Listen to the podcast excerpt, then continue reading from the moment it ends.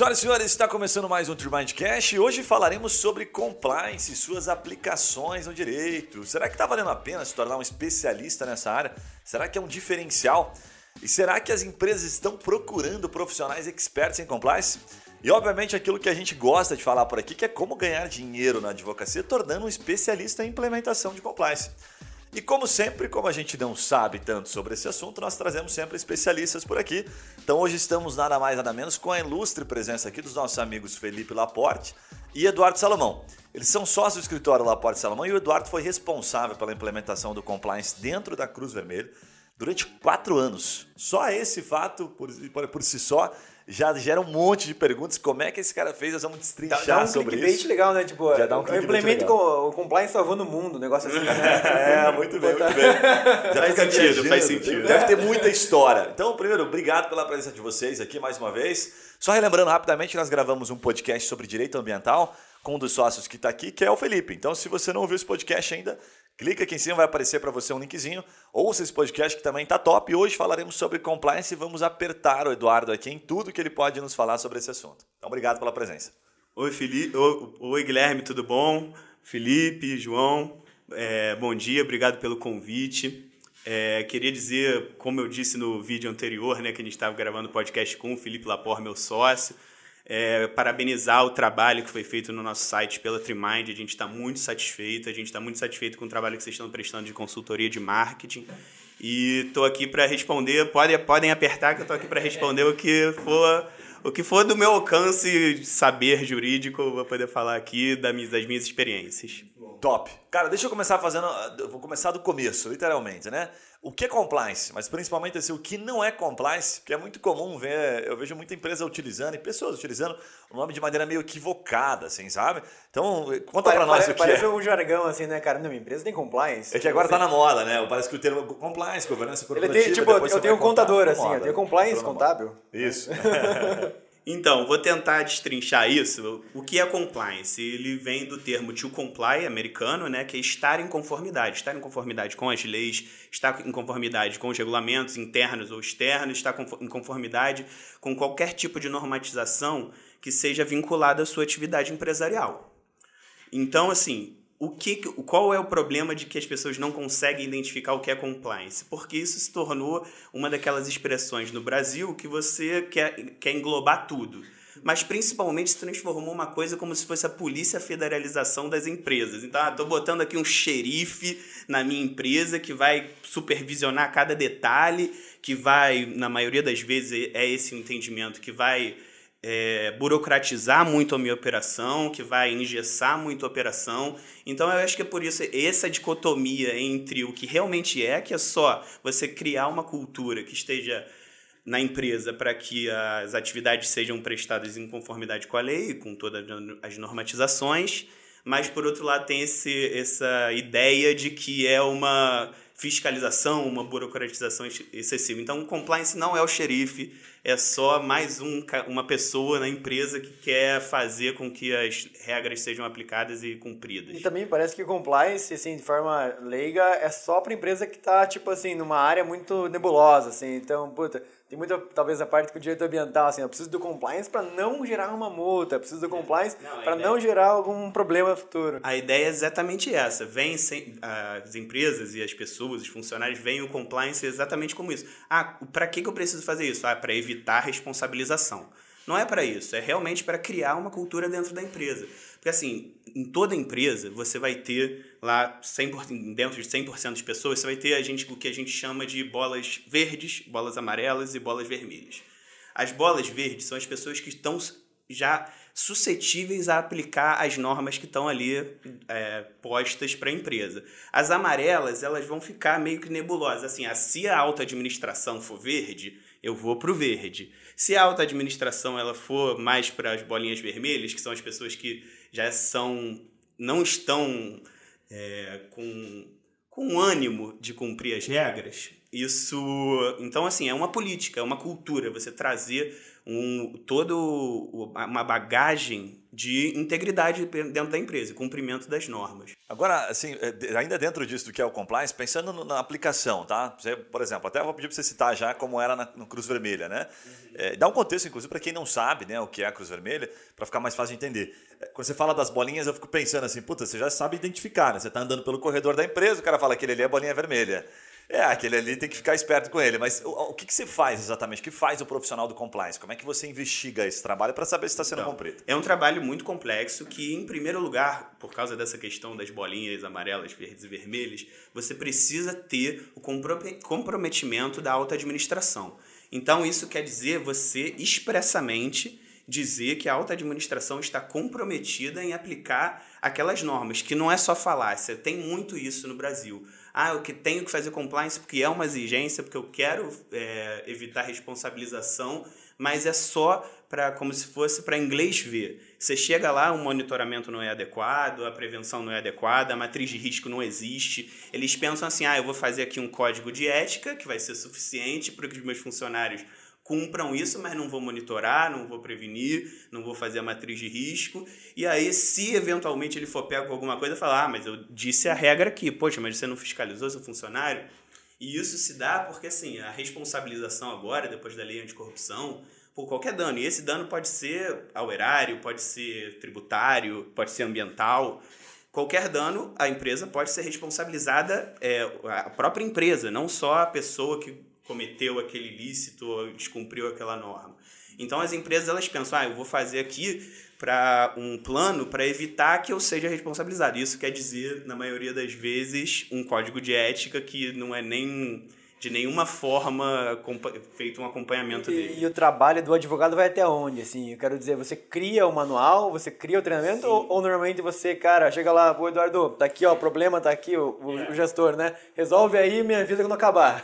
é, então, até por causa da experiência da Cruz Vermelha, que foi começar do zero isso, após um escândalo de corrupção, eu comece, tive, como eu tive que fazer desde o começo, é uma coisa que eu tenho experiência de fazer desde o começo. Desde as primeiras atas que fazem o comprometimento da alta direção, a avaliação de risco, que envolve prevenção identificação, que vai para monitoramento.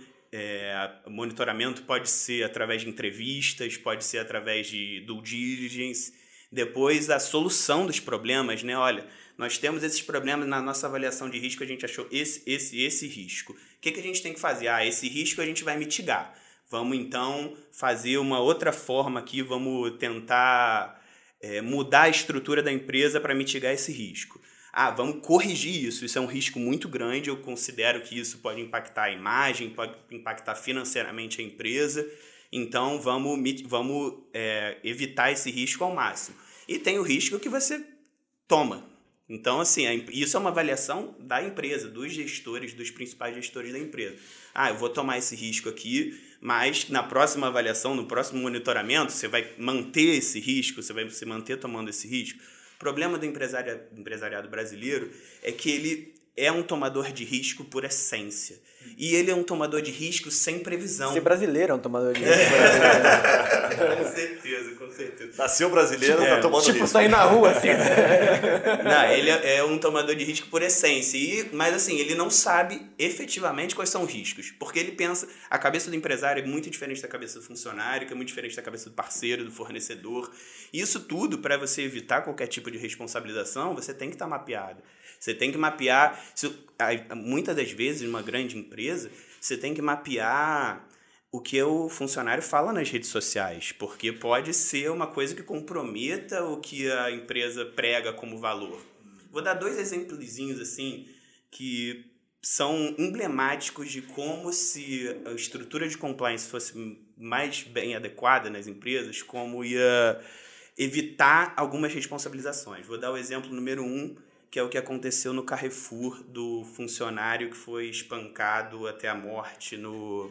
Nós gravamos até um podcast sobre esse assunto com dois convidados assim, muito legais. Não quero, não quero entrar no mérito de sim, se sim, é claro, racismo claro. ou não. Claro que. Mas muito legal isso. Parece ser, a princípio, não quero julgar ninguém. Mas o que? Logo depois o Carrefour aconteceu e o Carrefour estava nas redes sociais, vamos dizer assim, de quatro Ele falou, pô, vamos fazer o que aqui? Cara, o que, que a gente vai fazer? Começaram a se comprometer com inúmeras coisas que, se eles efetivamente tivessem avaliado esse risco, treinado esse cara, olha, você não pode expulsar, você não pode dar um matalhão na pessoa, você não pode, sabe, um treinamento bem feito, um monitoramento adequado. Assim, isso teria sido evitado, porque eles iam falar, olha, eu fiz tudo o possível, a conduta foi pessoal. Eu, eu assumo o risco como negócio, isso é uma coisa que o negócio pode acontecer, mas é uma conduta especificamente desse funcionário que foi racista e que agiu de maneira inadequada no trabalho dele. Ele foi. Olha aqui, ó, esse treinamento aqui, como foi feito, um treinamento antirracista. Olha esse outro treinamento aqui que foi feito de ações violentas, como você tem que é, reagir numa ação violenta. Então, assim, é um caso muito emblemático de como o Carrefour ficou vendido. Eu usei um termo um pouco chulo antes, mas ficou vendido. Isso, esse, esse fato, por exemplo, do, do, do, Carrefour, é que, de certa forma, ele, eu não sei se aconteceu, né? mas você citou algo do Cruz Vermelho que eu achei muito interessante. Depois de um fato ali, né, que gerou é, uma repercussão muito negativa para a Cruz Vermelha, eles resolveram implementar o compliance. Esse do Carrefour, houve uma implementação de compliance? Você acha que esse tipo de assunto se propaga em outros supermercados? Tipo, é nesse momento que as empresas, como você bem colocou, às vezes o empresário nem sabe do tamanho do risco. Fico pensando eu, como, como empresário aqui, tentando é, defender um pouquinho o Carrefour, não defender do, da, da, causa em si, né? Mas defender do ponto de vista de ter tanta coisa para fazer que o cara nem imagina que ele precisa treinar um funcionário dele, um segurança, a não dar um mataleão da pessoa que, né, que ele tem que tirar do mercado. Tipo assim, me parece meio óbvio aqui. Ainda é um prestador de serviço. Você pensa, você pensa assim, o terceirizado que ele contratou para fazer a segurança não, não cumpriu as regras básicas para treinar aquele que teoricamente ele deve, já contratou por isso, né? Exatamente. Porque ele terceirizou porque não, é, não tem Mas, mas o que importa ah. é o dano à imagem e também assim como no caso do Felipe é follow the money e o compliance, quando você tem um dano à imagem, você pensar ah, quem aqui pode cumprir pagar por isso, né?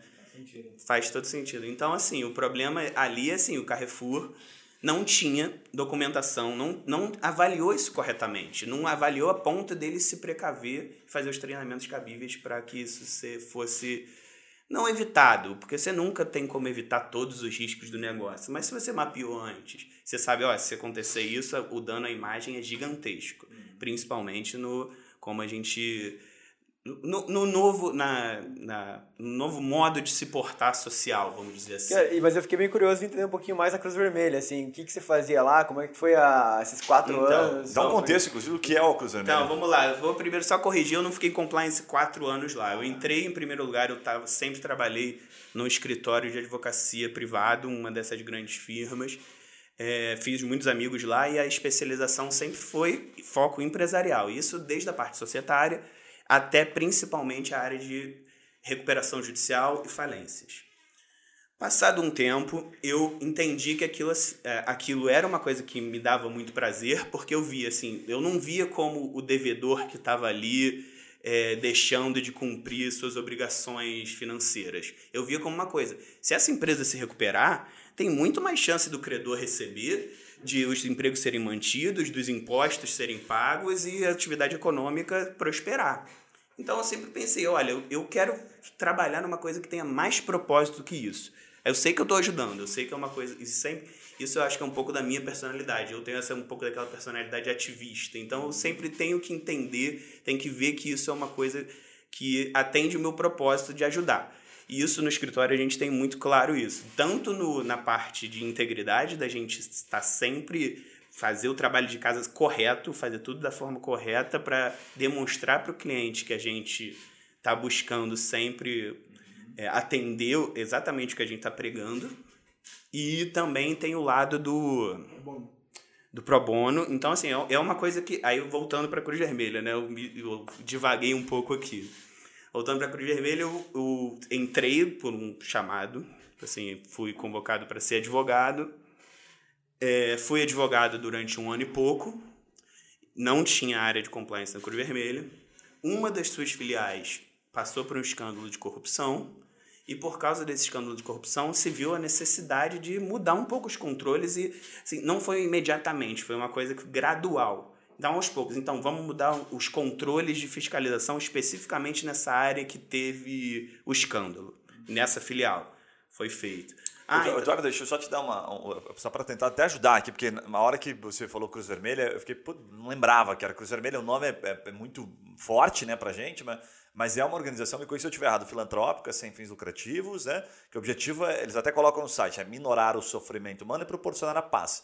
O dinheiro vem de empresas, né? Em sua maioria, e vem do governo também, correto? Assim, tem projetos que são vinculados a empresas e tem projetos do governo. Nesse caso específico, era um projeto é, de verba pública e o motivo pelo qual o escândalo de corrupção foi, teve tanta repercussão. Mas corrupção, verba pública, isso não é muito comum. Mas conta aí, beleza. É uma exceção do Brasil, será tinha ouvido falar isso. É, outro país. É, então, assim, voltando, a Cruz Vermelha, ela teve a imagem muito impactada e pensando numa organização social, numa instituição sem fins lucrativos, quando você tem um escândalo desse, você pensa, pô, o cara que está doando lá os 100 reais por mês para pagar uma cesta básica para o mendigo, que o morador de rua que vai para a porta ali, ele pensa, pô, mas estão os números aqui dos valores desviados, supostamente desviados, né? Claro que isso ainda está é, tendo suas repercussões criminais. Mas, então, por causa disso, afeta, você, afeta muito, afeta muito a imagem. Então, é um processo de diminuição nas arrecadações com doação de pessoa física. Os você projetos na prática, isso é, na prática aconteceu. E pensando pelo outro lado, porque eu também não gosto de ver o compliance só como essa coisa do, da responsabilidade, de evitar a responsabilização. Tem o outro lado também. Após esse projeto, com uma implementação de compliance mais efetiva, as, as empresas, as pessoas jurídicas de, de, privadas buscaram a Cruz Vermelha para fazer novos projetos. Então, hoje em dia, se você for na Cruz Vermelha, se você for entender um pouco a operação da Cruz Vermelha, existe muito mais verba de, de empresas do que verba pública.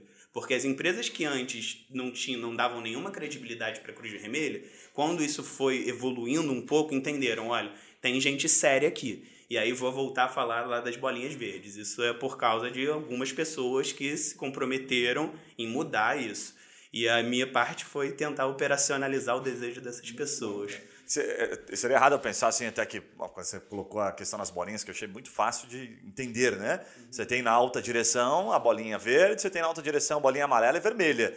Então, de certa forma, você tem que monitorar é, essa o, o ideal é assim, o, o exemplo positivo, ele dá muita... dá exemplo para a empresa. O exemplo negativo também. É. Então, se você vê o seu chefe fazendo qualquer coisa que você não concorda, você pensa, olha, isso aqui não é não é um ambiente que você tem que fazer tudo correto. Aí a pessoa começa a faltar até. Assim, ah, se vou perder o emprego, não vou vir, esse tipo de coisa, sabe? Quando você entende que a, a pessoa é um exemplo pelo lado positivo, você vai para o lado positivo. Você quer atender, você quer fazer com que as coisas funcionem. Pelo menos é a minha visão, é na maioria da, dos cursos de compliance eles dizem isso, né?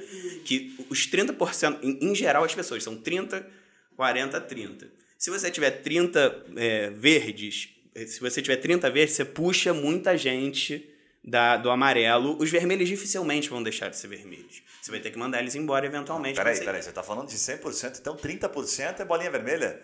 30% em geral. Em toda a empresa? Em toda a empresa. É, Rapaz, o céu, você acabou tá de trazer um fato e, é, e, é pra, e, é, não, e existem meios de você detectar isso através de entrevista e formulários. Então você tem uma entrevista simples que você faz perguntas específicas e você entende, ou num formulário você faz perguntas específicas e a pessoa vai, olha, pô, que, que você pode fazer nessa situação? Um presente. Fala, ah, fala uma pergunta, só para gerar, já que você entrou no assunto vou, polêmico. Vou entrar no, no, exemplo de, ah. de, de, brindes e presentes de fornecedores Quanto custou esse ou parceiros. Que você tá usando aí? Quanto custou esse MacBook novo aí? Quanto você ganha?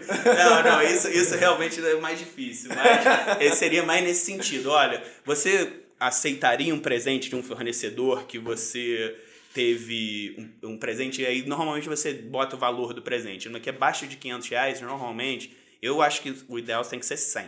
Não pode passar de 100 reais o valor de um presente de um fornecedor ou de um parceiro. Uhum. Mas se a pessoa é, responder no formulário que não se importa em aceitar um presente no valor de uma viagem, assim, você aceitaria uma viagem paga pelo seu fornecedor de qualquer coisa? Aí a pessoa vai falar, sim.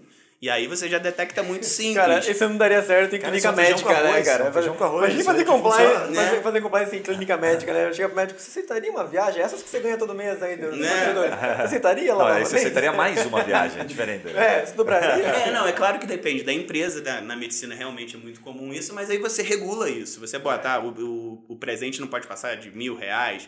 Eu acho que na Cruz Vermelha especificamente, como eu não era de fins lucrativos... Primeira classe tá abolida, 100 reais era, era o limite para você reservar. Então é um chocolatinho, é um vinho no máximo, não muito caro, é isso. Mas- um exemplo de pergunta Mas que sabe que eu, que eu fico pensando enquanto você fala, assim, que o compliance, ele me parece que você tem que ter uma vasta é, experiência em várias áreas, né? Tipo assim, você não consegue identificar um problema criminal se você não conhece um- um- a base, né? Você não consegue identificar um problema ali de contratual, trabalhista, previdenciário até, se você não tem essa base. Como é, que É. você co- usa todas essas especialidades para o compliance? Você normalmente você vai nas entrevistas, né? Você vai entrevistando de baixo para cima, né? Alta direção até o funcionário mais baixo. E você vai perguntando em cada uma dessas entrevistas inúmeras coisas. Ah, o que, que você faz? Ah, eu faço isso, isso, isso, isso. Aí você entende quais são os ramos de direito envolvidos naquela pessoa específica, aquela a atividade que aquela pessoa única faz ali. A alta direção vão ser muito mais atribuições que você vai ter que ver. Mas você pensa assim, é, poxa, o que, que eu vou fazer aqui? Ah, isso aqui é um dano ambiental, que vamos fazer. Não é minha área de expertise. É do Felipe, do nosso escritório seria, mas imagina se eu tivesse sozinho. Alimentar uma, eu conheço parcialmente. Então, como é que você vai saber quais são os riscos que você está submetido? Você vai ter que entrevistar a empresa. Assim, o advogado ele avalia o risco com base nas informações que a empresa dá. Então, assim, o advogado ou o profissional de compliance que estiver ali contratado, ele vai usar as informações da empresa, falar, ah, assim, então você tem que cumprir essa regra, essa regra, essa regra, essa regra. E o próprio jurídico da empresa ou o terceirizado, ele vai, uma hora ele vai detectar, olha, aqui parece que tem um descumprimento. Ah, quem está descumprindo? Por quê? É, é por causa de uma cultura da empresa que a gente vai ter que subir lá em cima para que mude o regulamento ou que mude o código de ética? Ou é uma coisa individual nessa pessoa que está sendo negligente em alguma situação? Cara, isso me lembra muito aquela frase. Parece sabe? fácil, né? Parece fácil. As entrevistas, de fato, vão extrair bastante coisa, né? Cachorro velho nunca aprende truque novo, né, cara? Sabe? Você pega, você pega pela entrevista, né? Você já vai entender. Falou, cara, isso aqui não adianta. É carteira, carteira carteirada aqui, cartão, cartão amarelo. Mas vamos lá, vamos falar um pouquinho sobre. Vale a pena se tornar um expert em implementação de compliance? O que, que é, é, exatamente, quais são os indicadores que vocês analisam? Como é que esse dia a dia na, na prática e quanto o mercado paga para um profissional como esse, né? Olha, o mercado, isso eu acho que é a parte boa da herança da Lava Jato, né? Também não quero politizar nesse ponto, mas a parte boa da, da experiência da Lava Jato é o comprometimento, da, principalmente das grandes empresas multinacionais do Brasil, porque eles viram na pele de que eles podem ser presos e condenados o, o representante da empresa por um ato de um gerente que está lá embaixo com quem você não tem uma relação tão próxima. Então, então assim, é uma coisa que tem acontecido constantemente. E isso influou o mercado e fez com que os, os, os funcionários né, os, recebessem um valor bom, assim, o salário que gira numa grande empresa é de 18 mil reais a 20 mil reais para você ser o gerente de compliance. Claro que você não vai fazer nada sozinho, vai precisar de analista, vai precisar. Mas, mas ele, ele é obrigatoriamente, ele deve ser um advogado ou não? Não, pode, pode ser economista, pode ser administrador, relações internacionais, é uma, uma área multidisciplinar. Porque assim, na, da mesma forma como eu vou dominar um pouquinho mais o mercado jurídico, na minha equipe provavelmente vai ter que ter um, um analista que fique responsável pela, pela due diligence. Então, é uma pessoa que vai analisar balanço, que é uma coisa muito mais específica. Então, olha, a due diligence eu vou precisar de um profissional multidisciplinar nessa área. A parte de, de, de entrevistas, é sempre bom ter alguém de, de RH, né? Então, pode ser que já tenha na empresa. Ah, você chama para a equipe multidisciplinar, olha, você vai acompanhar as entrevistas de todos os funcionários. Aí você vai para a etapa de prevenção. Então você vai pensar assim, ah, eu, eu preciso de alguém que entenda um pouco de avaliação de riscos. Então vai sempre passando, ser, claro que é uma coisa complexa, depende muito da operação, Mas se for uma grande empresa, uma multinacional, ela vai precisar de muita gente envolvendo para conseguir fazer todo o trabalho. Cara, eu fico pensando, como é, é vasto. Agora, eu tô começando a entender o tamanho é. do compliance, assim, né? É, citou, é, só parte três, de corrupção, assim, não, né? Não, não, é, ali não é um impeditivo para pequena empresa. Eu costumo dizer que uma empresa que fatura acima de 5 milhões de reais anual já, deveria. já deve, deveria ter compliance. Claro que uma empresa desse tamanho ela vai ter que fazer o seguinte: as avaliações de risco dela vai ser provavelmente só o advogado terceirizado que vai fazer. Você não vai avaliar tanto o risco, né? Você vai pensar, uma empresa pequena, ela na maioria das vezes ela não vai ter dano ambiental envolvido. Dificilmente vai ter é, contato com o poder público, então a responsabilização da empresa, porque assim, ainda tem isso os acionistas de, de sociedades anônimas, eles não podem ser responsabilizados, mas as empresas, então, assim, é lucro imediato, você recebe no bolso a, a punição, né, o acionista de uma SA. Você citou três, é, três vertentes aí dentro né, da, do compliance de uma empresa, que eu achei super interessante. RH, depois você falou do due diligence, né, que uhum. teoricamente são pessoas mais diferentes. Financeiro. E falou um pouquinho do compliance. Agora eu queria te perguntar o seguinte: Dentro do compliance, quais são os indicadores? Aí você fala um pouquinho de matriz de risco e tal. O que, que vocês olham para saber se o compliance está de fato funcionando? Porque eu vi que tem a questão das bolinhas, ficou muito claro, né? Que dá para entender se as pessoas estão de fato cumprindo, mas o compliance, assim, um indicador talvez negativo, seja quando, puta, aconteceu uma fraude a gente falhou. É, é, quase como um, um, FBI, assim, tentando investigar, tentando evitar um problema que vai acontecer. Quais são os indicadores? A ideia é que, assim, na maioria das vezes é você, o, o, você fica correndo atrás do próprio rabo, né? Você não sabe o que fazer, porque você vê o problema, mas você não consegue identificar ele antes, então ele só chega no momento da responsabilização. Uhum. O que fazer, então, para você ter uma fiscalização melhor? Primeiro, documentar tudo. Então, a maioria das empresas do Brasil ainda é muito informal. Assim, eu estou pensando na grande maioria das empresas, não das, das sociedades anônimas, claro, mas as limitadas, os MEIs, as Eirelis, todas essas empresas, em geral, como eu falei antes, eles não mapeiam risco antes e eles não documentam muita coisa. Quando eu trabalhava com recuperação e falência, a maioria das vezes eu estava ali como administrador judicial representando os credores e eu entrava com ações contra os antigos administradores porque eu percebia, poxa, essas pessoas aqui não documentaram nada, então é o não consigo imputar responsabilização por aquele específico dano a uma pessoa específica. Então eu vou ter que ir no dono da empresa. Pois é, me parece é que. A negligência que aconteceu por uma pessoa e que você não consegue computar para ela e, pum, vai pro dono. Caraca, Me velho, parece que uma, uma, digamos assim, boa prática de compliance pequeno é você documentar mais coisas, né? Documentar. Tipo, tem um amigo nosso, o Marquinho, né, que tem um escritório de investimento, que toda reunião que a gente faz com ele, ele grava. Tipo assim, uma coisa, fala, mas por que você grava tudo, cara? Né, tem a ver com compliance, com né? Certeza. Tipo, tem a ver com gravar a CVM vem fiscalizar. Tá tudo aqui, pode ver tudo. Monitoramento né? dos, das conversas entre colaboradores. Isso é uma coisa que o celular de uma empresa, o que você fala aqui é propriedade intelectual da empresa. O que você está falando, você não está falando, não é, não tem privacidade nenhuma. Então, assim, controles, seja uma ferramenta específica para só ser tratado, ou então uma determinação que você só trata por e-mail. E aí o que você falou das prevenções. Você começa a estabelecer controles. Então, você vamos pensar assim, vamos para o fornecedor. Ah, para contratar um fornecedor eu preciso que tenha uma pesquisa prévia de preço, eu preciso que tenha um termo de referência da prestação de serviços, eu preciso que tenha sido feita alguma forma de concorrência entre, entre essas empresas para buscar o melhor preço. Então você está evitando ali um dano econômico à empresa.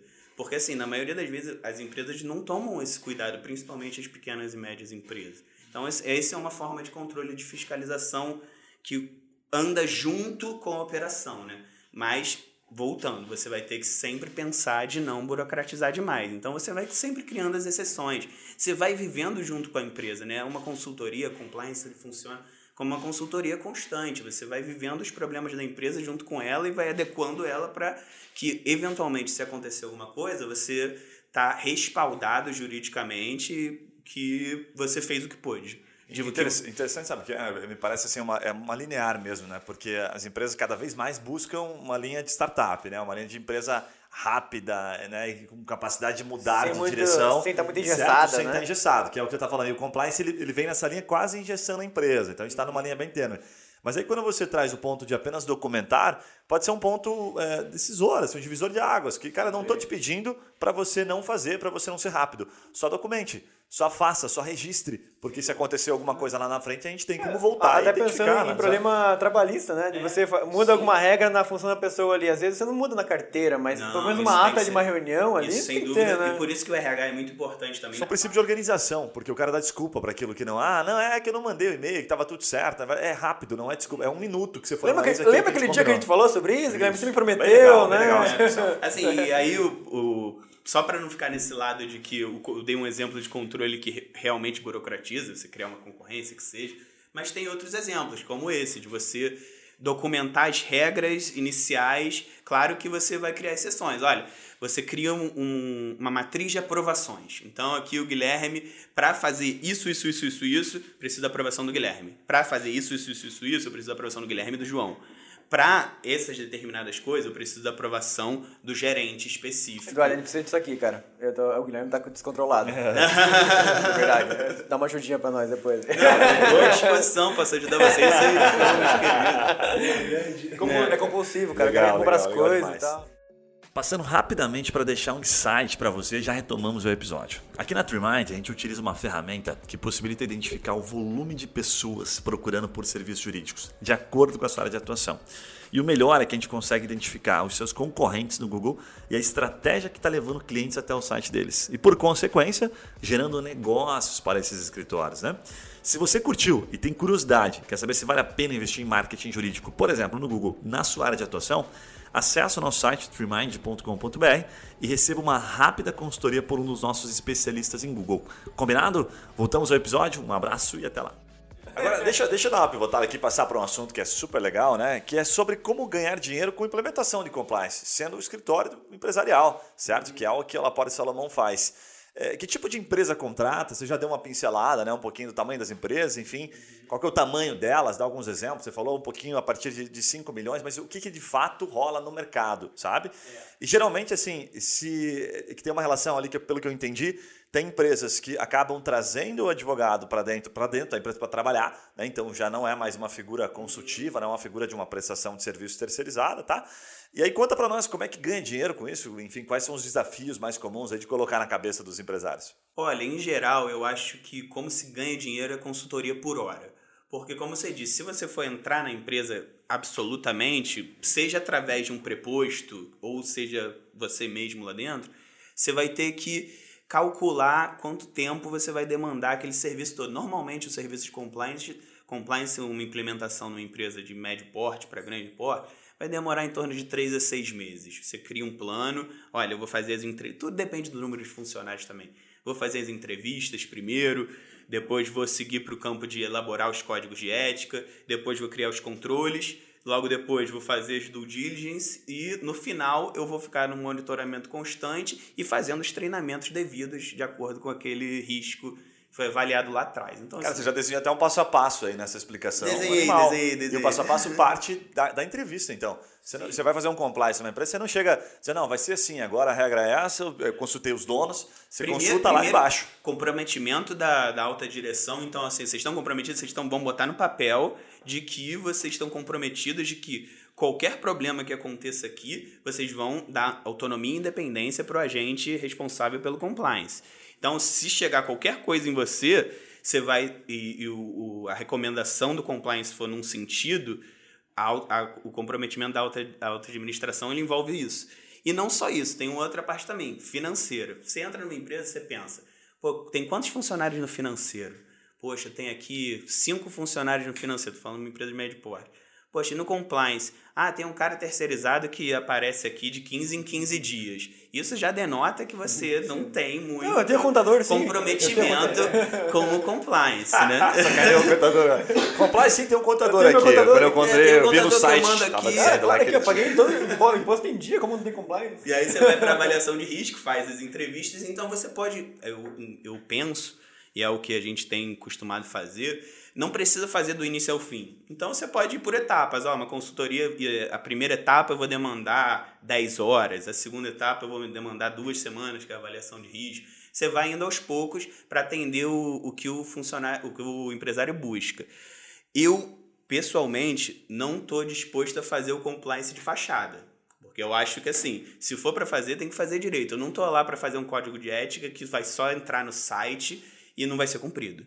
Não é essa a ideia. Essa ideia é fazer uma coisa efetiva, que funcione. Mas tem muita empresa que faz né, o compliance de A maioria. A maioria ela vai fazer um código de ética que vai envolver as, marketing, que vai, é, vai exatamente. Eles só querem agregar o valor. Eu, eu costumo comparar com o greenwash, né, que eles fazem nas empresas que o Felipe da área do Felipe, que é aquela empresa que ah trabalhamos com materiais sustentáveis, não sei o que, você vai entender um pouco a operação consome li, hum, toneladas de, Mas de insumos para fazer. Biodegradável, daí. É, tipo, mas exatamente. Mas ali no site tá aquela coisa, ah, a gente, Garrafas a gente faz reciclagem, a gente faz não sei o que, mas é uma operação completamente. O cara imprime 100 Compatível folhas na HP dele, mas toma uma Coca-Cola e garrafa reciclável. Né? Ah, isso já ele faz a parte dele. É, vem aqui ver a nossa geladeira aqui pra você ver. E aí o empresário ele quer isso, ele quer repercussão de que aquilo, de que ele é uma empresa que cumpre. As quer só o, ônus- o bônus, né? O ônus, é, Exatamente. o ônus de se tornar uma empresa Uhum, que segue as- exatamente. a, a ética do compliance ali é, é realmente mais mais complicado. Agora, dentro dessa linha do como ganhar dinheiro, você trouxe no primeiro bloco aqui que você falou o seguinte: falou, olha, o profissional que vai atuar, ele ganha ali 18, 20, né? As vagas de mercado é, estão mais ou menos girando em torno desse valor. Aí quando você fala para dentro, né? Você fala, pô, vou prestar uma consultoria por hora, certo? Ou vou prestar por partes, por etapas, né? Isso. Vou fazer etapas de Exatamente, implementação. Guilherme. Agora, é, conta um pouquinho pra gente, assim, o que, que são. eh, Você falou dos desafios já um pouquinho, né? Que são estão relacionados muito à alta direção, participar e tal. Agora, o que, que são as coisas, as situações mais comuns que vocês enxergam e que você tem que lidar no dia a dia do compliance, assim? Eu, assim, vou dar um outro exemplo. Eu comecei no começo, eu ia dar dois exemplos da necessidade do compliance e como o, a- o- os ônus, né, o- os prejuízos comparado com o que você tem que gastar são muito maiores, né? Os preju- a chance de você ter um prejuízo é muito grande. Vou dar o exemplo do Flamengo. Eu não sou flamenguista, Não o, Felipe, Flamengo. o Felipe é.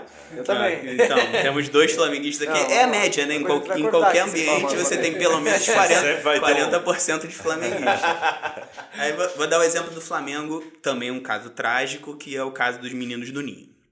Ali ficou provado que o Flamengo fez a contratou a, chamou a empresa, a empresa fez uma avaliação, mandou um preço, o preço foi pago, mas o serviço não foi prestado porque para prestar o serviço você precisava cumprir determinadas exigências feitas pela empresa que fez a avaliação.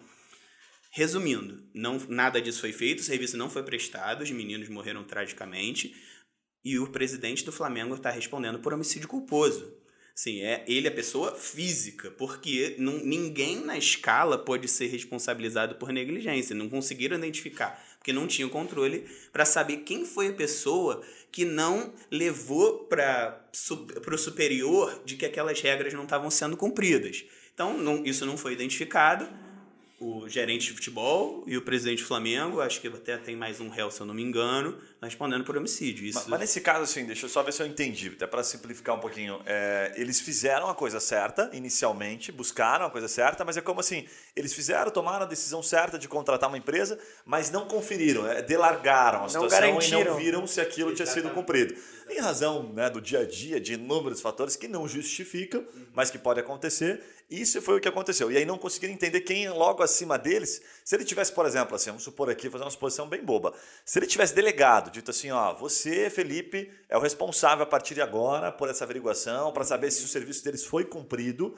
e Estou responsabilizando você para que isso de fato Gravou aconteça. essa reunião, botou numa ata. Isso, aquilo que a gente falou no começo, documentando, já ajudaria nesse quesito? já, já ajudaria bastante. Não quero entrar muito no âmbito criminal, mas pensando assim, o Flamengo está sendo responsável, tem a parte criminal que envolve o presidente, mas também tem a parte econômica, que são as multas que eles pagaram e vão continuar pagando aí para as famílias. Então, assim, o problema que acontece, é, deixa eu voltar aqui um pouco na linha de raciocínio. É, então, você, a partir do momento que você identificou quem foi o negligente, você pode tomar uma atitude específica, se demitir, demitir por justa causa. Você afasta aquela pessoa da sua corporação, da sua, da sua empresa. Mas, nesse caso específico, o Flamengo vai ser responsabilizado porque ninguém conseguiu identificar de quem é a a negligência. Claro que envolve o risco do negócio, sempre há o risco da empresa ser responsabilizada, ainda mais num caso trágico assim, que teve muita repercussão na mídia. Mas um compliance adequado que tivesse sinalizando ali, olha, o alojamento do, das crianças tá tem precisa fazer obra segundo essa documentação aqui e, e a pessoa ficou cobrando ficou cobrando super, do, do imediato o superior imediato cobrou cobrou cobrou cobrou cobrou essa pessoa foi a negligência não foi a pessoa que deixou de mandar mas eles consegui, não conseguiram nem identificar quem era o responsável para fazer isso então você vai no topo. Mas nesse caso pode considerar que chegou lá porque houve uma negligência da empresa, vamos dizer assim. Como não teve ninguém ali específico, vai subindo até parar no topo. Mas se o presidente, vamos dizer assim, né, hipoteticamente, sem pensar certo ou errado, o que aconteceu de fato, né, provasse que ele fez o mínimo, é, já é o suficiente ou ele tem que fazer tipo o máximo de, de Sim, de, pelo que eu me cuidado? lembro especificamente do é, era bem contundente o relatório da empresa terceirizada, dizendo muito risco. Assim, e isso é avaliação de risco, porque esse tipo de quando você tem um, um parecer externo falando, olha, você deixou está deixando de cumprir esses, essas regras aqui, e isso mostra a negligência, né? A negligência da corporação. Porque a partir do momento que a corporação deixou de. Eu acho que os flamenguistas vão começar a me odiar aqui, mas, mas vamos continuar. a partir do momento que você é, recebeu aquele risco, você ficou ciente daquele risco, e você, claro, tomou algumas iniciativas para corrigir, mas não deixou isso ser concluído, para mim é a mesma coisa que nada, né? Assim, tipo, você. Se, se o que tinha que ser feito era corrigir lá o módulo de energia dos containers que os meninos moravam não foi solucionado, porque eles, eles chegaram, a defesa é de, ah, a gente pagou, mas não foi... Como se tivesse consentido, né? É, basicamente. Você consentiu com, Tipo com assim, né? é, se o CEO não tivesse o conhecimento, ele poderia se ausentar? Quero dizer assim, nesse caso, ele sabia porque teve um relatório que, pro, que a, provavelmente Sim. a empresa terceira provou que chegou a, a saber, ao, ao conhecimento do presidente. Mas se ele provar que não sabia, isso ajuda de alguma forma ele? Olha, assim, o chefe, o principal mandatário de uma corporação, seja ela sem fins lucrativos, como é no futebol, como é uma empresa, ele, a princípio, ele tem que saber de tudo. Não pode alegar E assim, ele, ele até pode alegar se ele tiver uma estrutura bem. Olha, eu, eu não. Eu, assim, o, o chefe da empresa ele não precisa provar tudo na maioria das vezes. Mas ele tem que criar mecanismos para que alguém possa identificar que se aconteça alguma coisa com uma repercussão tão grande, chegue nele. Você cria o mecanismo todo, você cria o controle. É assim, ah, se não tivesse o relatório da empresa terceirizada, que foi a pergunta com, com, com que você iniciou. Eu penso, tá, mas você não tem nenhuma manutenção predial ali que acompanha a- o seu imóvel, ainda mais um, um, um container que fica ali próximo. Eu acho que assim, envolve avaliação de risco também. Como o Felipe falou assim da, do caso da senhora no, no podcast que ele gravou antes. O caso da senhora que comprou um terreno que tinha é, despejos de, de É, ela, resíduo. ela alugou o terreno, era dela. Ela, ah, É, tá. é. Eu despejo de resíduo. Aí é, é mais complexo. Então vou, vou me recolher aqui, não vou dar esse exemplo, não. Mas deu pra entender que é uma obrigação sua, né? É uma obrigação sua. E isso é fato, né? Tá na lei, sempre é muito claro isso, né? É uma obrigação sua saber do que está acontecendo. Ah, mas eu desconhecia. Não, mas era uma obrigação sua. Então, isso é básico. Ca- né? Cara, eu já achava que empreender no Brasil era difícil, cara. Agora, depois dessa É, eles entrevista. eles estão deixando um pouquinho mais medo, botando um pouquinho mais de medo. Sei lá, Agora, agora deixa Uruguai, Paraguai É, não, tá e, lado. e né? acaba, acaba que a ideia é não amedrontar, é que os empresários se comprometam a se a se pre- a previ- a ter mais previsão no Brasil. Eu acho que o problema é esse, a mentalidade e a cultura não são muito suscetíveis a você fazer planejamentos aqui no Brasil. E o compliance em geral envolve muito planejamento. Cara, deixa eu dar uma pivotada aqui então, é, é, e aquela pivotada, aquela mudança de assunto, que tem muito assunto legal do compliance. Eduardo, eu quero te perguntar o seguinte: eu vi muita pesquisa sobre compliance trabalhista. Tá? Eu sei que é apenas uma, uma variação, né, um derivativo aí do, do amplo compliance, mas enquanto eu fiz a pauta aqui, eu vi, cara, muita gente perguntando, na prática, quais são os benefícios do compliance trabalhista? Dá alguns exemplos daquilo que você vê dentro do compliance trabalhista. Vou, vou voltar aqui, como eu tinha falado, que é uma equipe multidisciplinar, né, que atua em compliance. E, em geral, os danos, o que pega para a empresa no Brasil? O que, em geral, quando o empresário deixa de cumprir suas obrigações, o que que, é o que, que dá problema? São os, os o, o, o, trabalhista, né? São as condenações trabalhistas, são as execuções trabalhistas, que não só impedem, às vezes impedem a operação pelos, pelos bloqueios, como também fazem empresas ir à falência. O que mexe no bolso do empresário é o trabalhista. Exatamente. No é Brasil, é na maioria das vezes. Bolso, assim, né? não vou, vou puxar sardinha aqui pro Felipe. Ah, acho que também a parte ambiental mexe muito no bolso do empresário que tem algum problema ambiental. Mas, em geral, o empresário brasileiro, o problema é a execução trabalhista. Eu, por ter trabalhado com recuperação judicial e falência, eu sei que, em geral, é o medo do, do empresário que está em vias de quebrar. Você sabe que eu vou te dar uma, pedir uma pausa rapidamente aqui, só para lembrar um, um, ponto aqui. A gente gravou um podcast com o João Nogueira Tonin. Não lembro o número do podcast, 30 e alguma coisa, ele é da NT Advogados. Ele é um advogado de São Paulo também, mais de 25 anos, super respeitado, essa parte consultivo trabalhista. Ele falou algo que até hoje ficou marcado para mim, que eu falei assim, cara, é, existe uma relação, né, de, de, de, é como se fosse um conflito entre os empreendedores e os funcionários, no sentido assim, olhando de maneira bem... É, é, é, é de maneira bastante ampla, holística do negócio. Ele fala assim, mas na verdade, Guilherme, a verdade é que o empresário erra, que é o que você está trazendo aqui. Ele erra muito. E ele erra consciente. Ele erra, sabe, é, é, são erros simples. E ele começou a citar no podcast várias situações. E eu esperava que ele defendesse. Então, para mim, foi uma surpresa. Uma boa surpresa, uma grata surpresa. Porque é como se ele dissesse assim: ele falou que chega nas empresas, vê os erros e fala assim, mas eu não, o que você quer que eu faça aqui depois desse erro? Sabe? Você quer corrigir ele? Vamos trabalhar agora, no, vamos consultir, vamos voltar lá no processo, no compliance que deveria ter aqui e vamos corrigir. Então me lembrou muito, assim, é uma aula, vale a pena ouvir esse podcast, inclusive. É, nesse caso você faz a, hoje em dia, nesse caso você faz a avaliação de risco, né? Mas hoje em dia a legislação trabalhista, no meu entender, ela já está bem flexível. É, já existem ferramentas dentro do direito do trabalho que você relativiza alguns direitos constitucionais da CLT para que fique menos custoso, menos custosa a relação trabalhista. Tem aquela dicotomia, né, que se isso efetivamente o, o funcionário vai ter o benefício do, do desconto que ele está recebendo, mas isso é para um uhum. podcast único aqui para é. falar disso.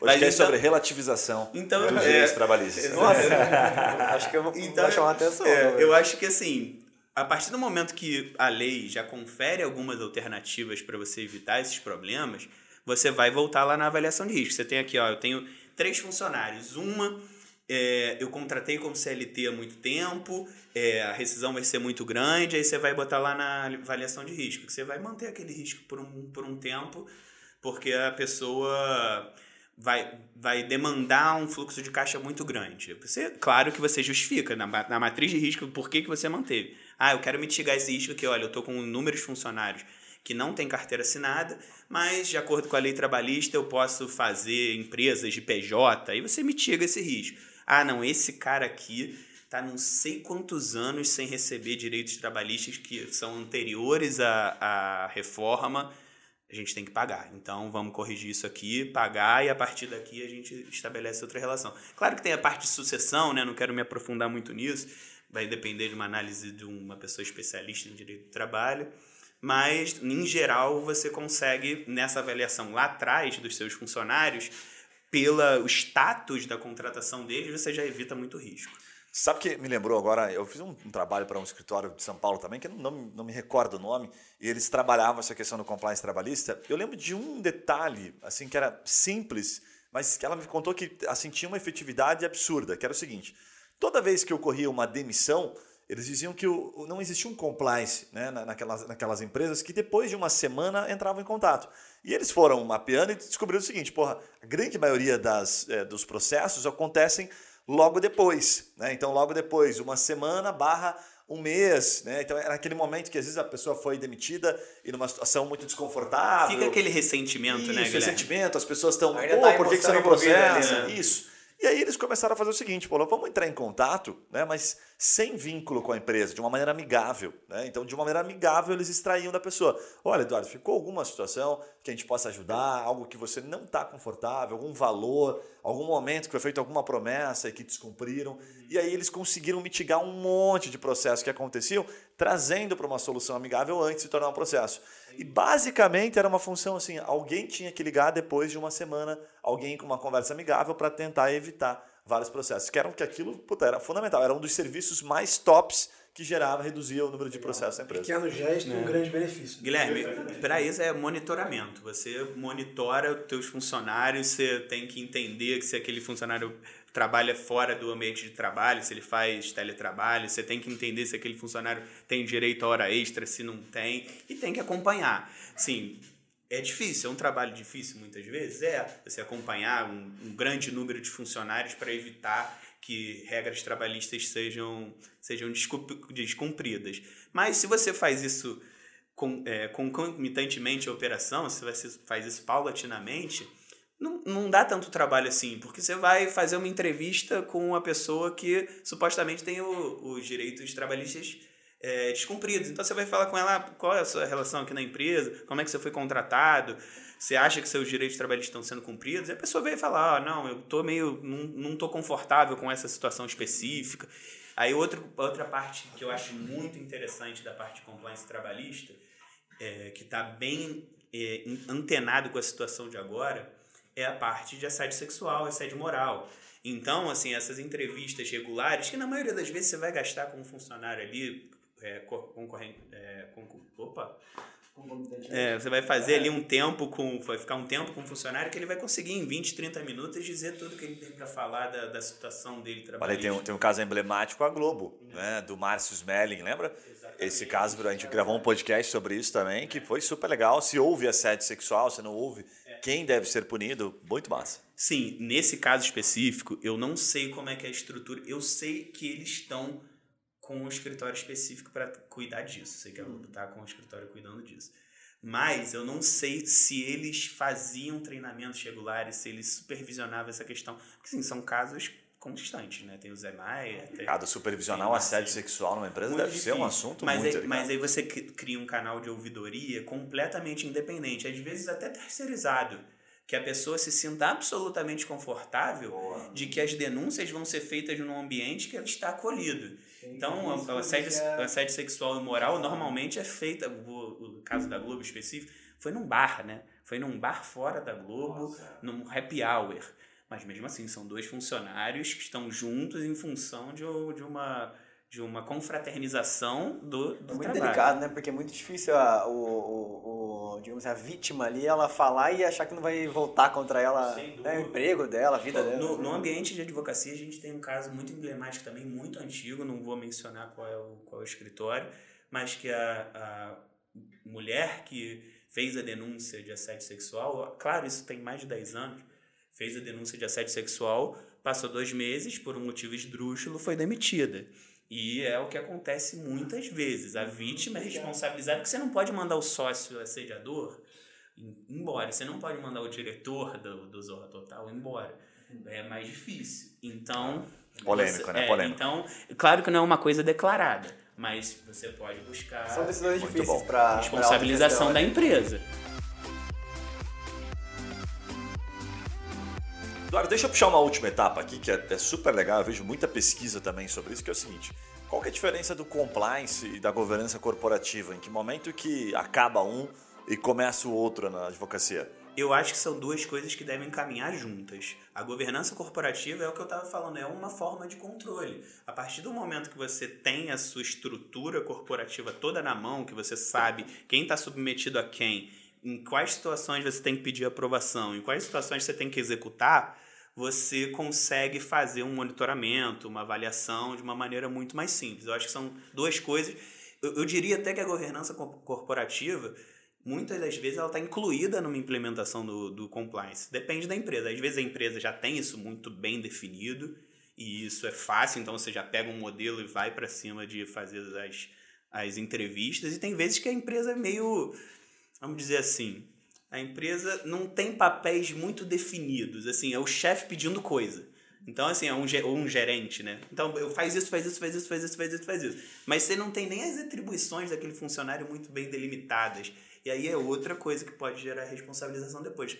Se o cara fez uma coisa que ele nem sabe que aquela é uma atribuição dele, ou então que é uma coisa que normalmente não é uma atribuição dele, e ele falhou, e a, e a empresa não treinou, ela pode ser responsabilizada. Eu fiquei pensando aqui que a governança me parece quase um conselho formado, certo? Para controlar, por exemplo, compliance e outras questões, certo? Uhum. Nós temos uma empresa muito grande, você separa algumas pessoas que fazem parte de uma governança corporativa e que controlam, é, que são responsáveis por aquele, aquele departamento que envolve compliance, RH, enfim, as questões de risco acontecer. É basicamente isso também que faz parte da relação? Sim, faz parte da relação. A parte de governança ela vai estabelecer principalmente as responsabilidades né, de cada um e, e fazer esse monitoramento. Que na maioria, muitas das vezes, você vai pegar um funcionário da equipe de compliance, você vai incluir ali na governança e vai falar, olha, avalia, é, monitora isso, monitora constantemente o que está acontecendo. E, assim, vou dizer que o um, um modelo mais simples e é a entrevista. Entrevista. É, achei super legal. A gente faz aqui, por exemplo, na Trimind, análise 360, trimestral. E, é, cara, é muito legal, porque assim, a análise 360 ela é confidencial, nem a gente mesmo, nem ninguém sabe quem foi a pessoa que respondeu. Antigamente nós fazemos no papel, então a, esse momento de pandemia trouxe uma, uma possibilidade nova, que é fazer online, né? Então ali pelo papel, às vezes você ainda assim não sabia, mas pô, você tinha um pouco mais de facilidade. letra aqui, eu né? identificava, tipo, falava, oh, esse aqui acho que foi o João que colocou aqui e tal. Não, não é mas enfim, agora é, né? cara, por Google Forms. Então, e aí a pessoa tem liberdade. A gente recebe crítica, todos os setores são criticados. Salvo pessoas assim excepcionais, às vezes que não recebem uma. Eu, por exemplo, recebi uma crítica e tal. E eu acho super legal porque você, é, você lidar com aquela situação em que às vezes a pessoa não tem a coragem de dizer então eu fico pensando quanto isso na entrevista, quando você fala entrevista, ela é fundamental. Ou canais em que a pessoa possa fazer uma denúncia, é um que ela seguro, se né? sinta. Né? É, é, um canal seguro. Pra... A pessoa tem que se sentir acolhida falar. não só no canal de denúncia, mas também tem que se sentir acolhida nas entrevistas. Porque se ela achar que tudo que ela falar ali vai ser, vai ser reportado imediatamente para o superior, se ela falar, ah, o meu chefe costuma regularmente pedir para eu buscar um presente numa empresa aqui é tipo, ele, aí ele vai falar, pô, não posso falar isso, porque eu vou comprometer meu chefe. Mas aí, assim, eu tô dando um exemplo que provavelmente causaria demissão. Uhum. Mas são casos, às vezes, menores. O funcionário ali que está no, na, na, na base da pirâmide, ele não tem muito acesso a questões. Então, ele vai ser o compliance trabalhista, ele vai dar entrevista sobre o que ele faz na operação, mas, em geral, vai ser uma coisa de acolhimento. Você vai dar é, mecanismo para ele se sentir à vontade e falar o que ele acha que pode ser corrigido e o que ele acha que está acontecendo assim, muito errado e fazer uma denúncia que seja um canal específico. Contrate um bom advogado, que vai dar merda. É. Eduardo, para a gente cair na parte final aqui, conta um pouquinho sobre como construir uma carreira dentro dessa linha que a gente está falando de compliance, governança corporativa. O que, que você recomenda para o jovem advogado ou para quem está migrando de uma área para outra? Olha, a primeira coisa que eu recomendaria é você entender um pouco todas as áreas de uma empresa. Eu trabalhei em consultoria antes de ir para escritório, então eu pude perceber assim, você trabalha um pouco no financeiro, você entende uma, como funciona o financeiro. Você trabalha um pouco no RH, na consultoria, como você tem muitas áreas que você trabalha, então você trabalha um pouco no RH e consegue entender como é que funciona os mecanismos de contratação. Você trabalha um pouco na parte de concorrência para entender como é o trato com os fornecedores. Então a primeira coisa que eu diria é tente expandir, ampliar o máximo possível o seu conhecimento dentro de uma empresa, uma sociedade empresária ou uma organização. A segunda etapa, claro, estude muito. É, eu busquei curso na IBMEC, lá no Rio, certificação na, na LEC. Então, são, eu acho que, meios de você conseguir conhecimento. E terceiro, trabalha muito, entende, é, mantenha-se mantenha -se atualizado. Seria essas as minhas recomendações. É, uma pergunta que você fez para o Lipe, que eu vou voltar para fazer para mim também. Como que você viu, entrou no compliance, né? Boa. Eu nunca sei é, como é que eu fui chegando nas coisas na minha vida. Mas, em geral, eu acho que todas elas foram caminhando para esse final de conseguir trabalhar com integridade, de ter um propósito. Acho que seria isso que me fez, me levou a trabalhar com compliance depois de muito tempo aí na, na, no meio jurídico, seja dentro de empresa, seja em escritório, seja em organização. Mas pela, pela fala, sabe, que parece, o Felipe talvez possa corrigir, mas é até pela, por uma questão de características, sabe? O cara que trabalha no compliance, ele tem que ser um cara calmo, um cara que sempre né, não, não deixa emoção né, falar tanto, sempre tá mais no racional. Por exemplo, talvez eu não conseguiria trabalhar no compliance, eu sou um cara mais intenso. O Yuri já conseguiria mais, ele tá sempre nas situações bem tranquilo. Então dá pra ver que o teu jeito é um pouco mais tranquilo. Não, sim, eu, sou, eu sou mais calmo, controla. sim. É, não, eu acho que funciona muito. Que o Felipe é isso, né? Ele tá em funcionamento 24 horas por dia. Eu fico falando Cara, que ele é uma máquina. Imagina que ele fazer o compliance lá. É, que porra você tá fazendo aqui nessa. E às vezes, às vezes eu tenho que falar com ele do seu freio, né? Respira. Respira, Felipe, a gente vai chegar onde a gente quer, boa, vai dar tudo certo. E, e esse é a, minha, é a minha forma de personalidade também. Eu gosto de trabalhar muito, de conversar. Não gosto dessa ideia de que quem trabalha com compliance é o xerife que está ali investigando se está fazendo alguma coisa errada. Eu acho que é a pessoa que está te instruindo a chegar ao caminho de você fazer o jeito certo. Hum. É isso, sim. Imagina que legal o cara trabalha com compliance chegar assim, ô Fulano, eu vi que você publicou um negócio no Facebook essa final de semana. Isso é muito sensível. Isso. e você é falou é ali sobre esquerda, direita, em vender. Eu queria saber. É, tipo, eu, eu, eu, vi que você estava procurando num grupo de Facebook advogado trabalhista. É, tá tudo bem com é. você? vou dar, vou dar um, um exemplo aqui para fechar, não ficar muito longo. Cês, não sei se vocês conhecem aquele programa O Sócio, que é daquele. É, Marcos Lemones. Isso, Marcos Lemones. Tem um programa específico que ele vai. Eu não lembro qual é a atividade da empresa. Eu acho que, se eu não me engano, é venda de barco, de lanchas, né? Só que a pessoa que fazia, que era o sócio da empresa principal, eram dois. O sócio principal, que não foi quem chamou o Marcos Lemones, ele tinha uma rádio, ele tinha um programa no, numa rádio de QAnon né, e ultradireita americana. Hum. Era uma empresa americana. E aí o Marcos Lemone se recusou a trabalhar com eles pela atividade do sócio fora da empresa. E era um investimento considerável, né? Então, a empresa ela tem que pensar nisso também, na cultura, de como ela quer que os funcionários que, porque é uma parte do, do organismo da empresa, né? Então, se você pega aquela parte e está completamente dissociada dos seus valores, do que você prega, do que você põe lá no seu site de código de ética, uhum. ah, eu estou super comprometido com a inclusão das mulheres no mercado de trabalho. Mas é, tem um sócio da tua empresa que está falando tá, tá retweetando o que o Bolsonaro disse é. de que as mulheres realmente Isso é muito louco, né? Eu vi, acho que esse tipo de notícia assim, toda semana assim na Bloomberg, Forbes, é, o CEO foi demitido por ato de assédio e tal. Eu vi esses dias é, um CEO de uma empresa chinesa que valia 3 bilhões de dólares e foi demitido porque usou LSD. Ele falou assim, esse cara tem, tipo assim, tem que pensar também na, na visão da empresa e tem que seguir ali as normas de compliance, ou seja, ele está exposto por ser executivo a tudo que ele faz na vida pessoal, na, no profissional. Né? e é bacana dúvida. que o profissional de compliance ele deixa um legado, né? Isso tem a ver com a sua personalidade, um tom mais profissional. Você Não, e, deixa a sua e a parte de ativismo também, né? De você levar. É, eu também, outra coisa que eu costumo falar bastante que eu virei o crossfiteiro do compliance, que quem faz crossfit só fala disso, né? É, só, só, é aquela, é aquela piada que fala, ah, o que, que você faz? Como é que você descobre que alguém é crossfiteiro, vegetariano ou médico? Ah, você não precisa perguntar que eles vão falar.